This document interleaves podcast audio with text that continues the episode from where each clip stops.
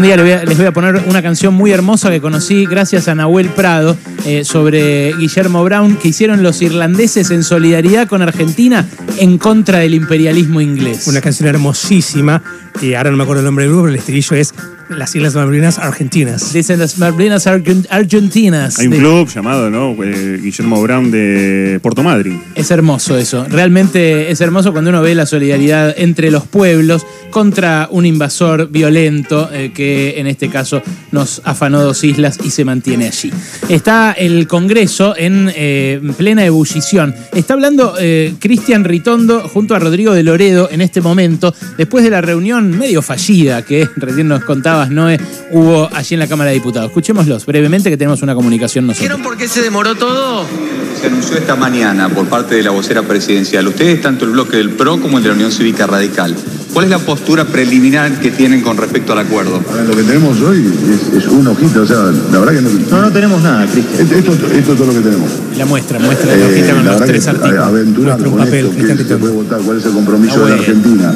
Toma acá más. Y lo que sabemos es que este gobierno va a dejar endeudada a la Argentina el 10 de diciembre de 2023 cuando se vaya en 90 mil millones más.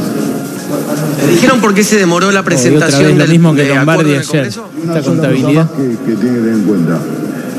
Ustedes saben que cuando se trata de este tipo de cosas tendría que haber un comunicado oficial del Fondo Monetario y en este caso si hay un principio de acuerdo entre el Fondo Monetario Internacional y la República Argentina. Este comunicado todavía no salió. En esto tiene razón. Bueno, está diciendo esto ahí en el Congreso, pero estamos en comunicación con otro diputado, eh, en este caso eh, Federico Angelini, también diputado del PRO eh, y vicepresidente del partido a nivel nacional. ¿Cómo está Federico? Alejandro Berkovich acá en Radio con vos.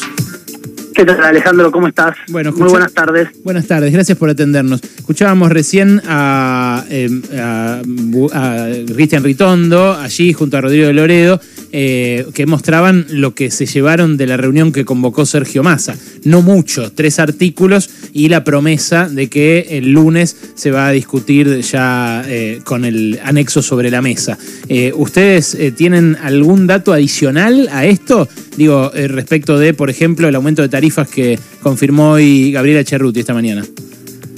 No, lamentablemente no, porque de alguna forma eh, la versión, primero que es un tema muy delicado, muy importante para el futuro de la Argentina, para hablar sobre apoyado en demasiados supuestos. Hoy tampoco creo yo que la vocera presidencial pudo explicar bien eh, de qué se trataba eh, la actualización de tarifas. entonces, me, información formal y oficial no hay absolutamente nada. Mm. Eh, sí, esto, lo de las tarifas además es problemático porque la gente está pendiente, ¿no? De eh, qué, porción de su ingreso va, a destinar a esto. Eh, ¿Ustedes? Sí, y por eso me parece que hubiera sido importante que quien cuente este tema esté con mayor información o que sepa expresarlo de una manera mucho más lineal que que cualquier vecino o cualquier televidente lo pueda entender, ¿no? Porque genera mucha, bueno, mucho una situación de incertidumbre. Mm. Hay algunos miembros de eh, su partido que hablaron de una bomba de tiempo, de que este gobierno, si firma este acuerdo, le deja una bomba de tiempo al que viene. Eh, ¿Usted qué piensa? Mira, yo tengo bien claro que si se confirma todo lo que se está hablando es que básicamente el esfuerzo que tiene que hacer este gobierno en términos fiscales es mínimo y que el mayor esfuerzo fiscal lo tiene que hacer el próximo gobierno. No es algo que, digamos, si uno se apoya en los datos estos informales que hay, un tercio del esfuerzo lo tiene que hacer durante el 2022 y 2023 este gobierno y el próximo gobierno en un año tiene que hacer, eh, tiene que bajar eh, los dos tercios restantes. Entonces, claramente eso amarca que el próximo gobierno va a tener que el, próximo gobierno va a tener que tomar medidas eh, poco simpáticas, si querés llamarlo de alguna manera, para avanzar en ese proceso. ¿Y no fue una bomba de tiempo dejar 19 mil millones de dólares de vencimientos para este año, de un gobierno al otro? Fundamentalmente, eh, me parece, o lo que más está en discusión sobre ese tema, es que eh, la renegociación con el fondo hubiera permitido directamente llevar, seguir refinanciando, porque como Argentina el mayor problema que hoy tiene es que no está en el mercado de capitales.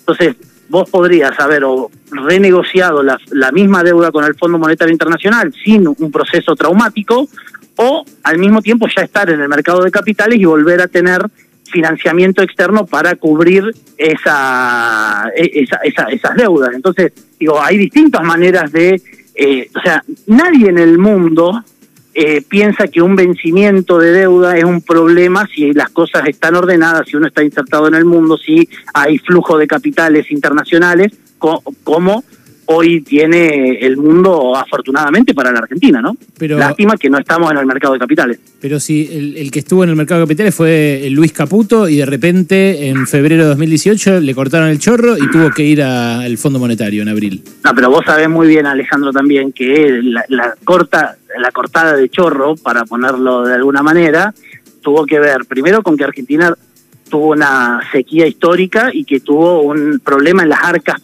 propias, eso, o de ingresos propios. Eso es una realidad. Y lo segundo es que cuando Estados Unidos subió la tasa, los, par- los países emergentes los países con mayor nivel de riesgo tuvieron una, una- un nivel de eh, quita de eh, posibilidades o restricciones en las posibilidades de tomar deuda deuda en el mercado internacional. Entonces, por eso es que se complicó tanto la situación argentina y se tuvo que recurrir a una entidad que, a pesar de poner estas restricciones y de que, como vos bien decías, tenés deuda de corto plazo, a pesar de eso, tenés también la ventaja de tener deuda a mucho menos tasa de interés que lo que te prestan los mercados internacionales. Federico, buenas tardes. Te saluda Noelia Barral Grijera. En los últimos días se vieron eh, varias señales de, por lo menos, diferencias fuertes adentro del interbloque de Juntos por el Cambio. Creo que la más explícita y marcada fue cuando eh, los diputados de tu partido, del PRO, separaron eh, también los senadores, el jefe de gobierno Horacio Rodríguez Larreta en la Asamblea Legislativa y el resto de los integrantes del interbloque se quedaron escuchando al presidente. ¿Crees que hay posibilidades en este contexto de diferencias internas de que voten unificadamente frente a la decisión de aprobar o no el acuerdo con el fondo? Ah, sí, ahí ah, hubo diferencias, pero no, no son diferencias como las que tiene Máximo Kirchner con el presidente de la nación, digamos, o con el gobierno nacional, digamos. Hay diferencias en probablemente en metodologías o en, en cómo llevar adelante distintas posiciones. Nosotros creímos que la mejor manera de eh, manifestar nuestro enojo, nuestro fastidio y nuestra saturación frente a muchas mentiras que decía el presidente, según nuestro criterio, eh, era levantarnos. Otro espacio político dentro de Juntos por el Cambio dijo o prefirió que la mejor manera de manifestarse era eh, entrar en una ida y vuelta de discusiones como se lo vio a, a distintos miembros de la Unión Cívica Radical con el presidente y la actual vicepresidenta. Criterios, ¿no? Pero en el fondo estábamos totalmente convencidos que eran mentiras y eso es lo, lo que nos une también, ¿no? Entender de que eh, juntos, a partir de un programa y un proyecto de cara al 2023, tenemos que ganar las elecciones. Cosa- Eh, lo perdón, segundo, ¿Qué cosa eran mentiras? Porque, ¿Cómo, perdón? ¿Qué cosa eran mentiras? Porque ustedes se paran en la sesión cuando el presidente dice que el acuerdo con el fondo no implica que no sea investigada judicialmente eh, la toma de deuda que, que sucedió durante el gobierno de Mauricio Macri. Eso no es una mentira. No, esos son menti son chicanas, son chicanas de por parte del presidente, es como que nosotros, digamos, o sea, digo, es, mandato del, del Poder Ejecutivo tener la posibilidad de eh, tomar deuda con el Fondo Monetario Internacional, digamos. Recordemos que la deuda, la ley que eh, hace pasar por el Congreso la toma de deuda eh, se implementó en finales del 2019.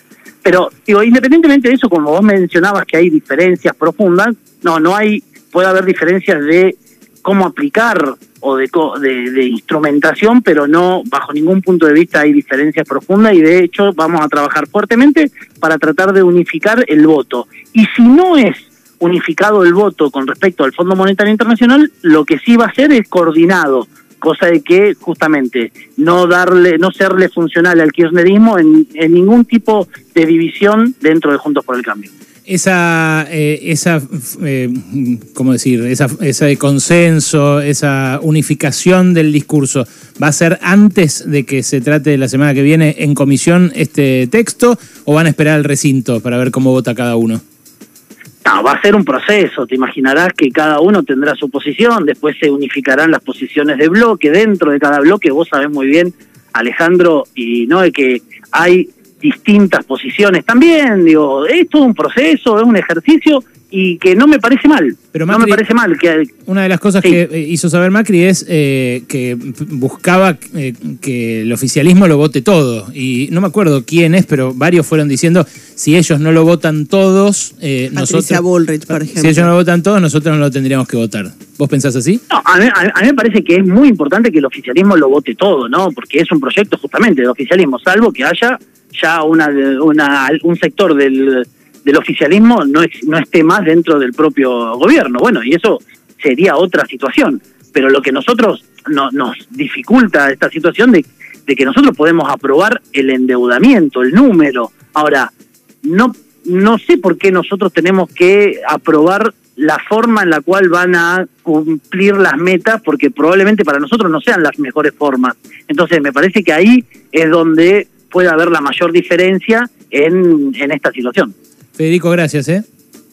No, por favor, muchas gracias a ustedes y Ale, solamente te lo dije por privado en un WhatsApp, eh, no sé si te habrá llegado, pero eh, simplemente solidarizarme con la situación que tuviste pa- que pasar un tiempo atrás.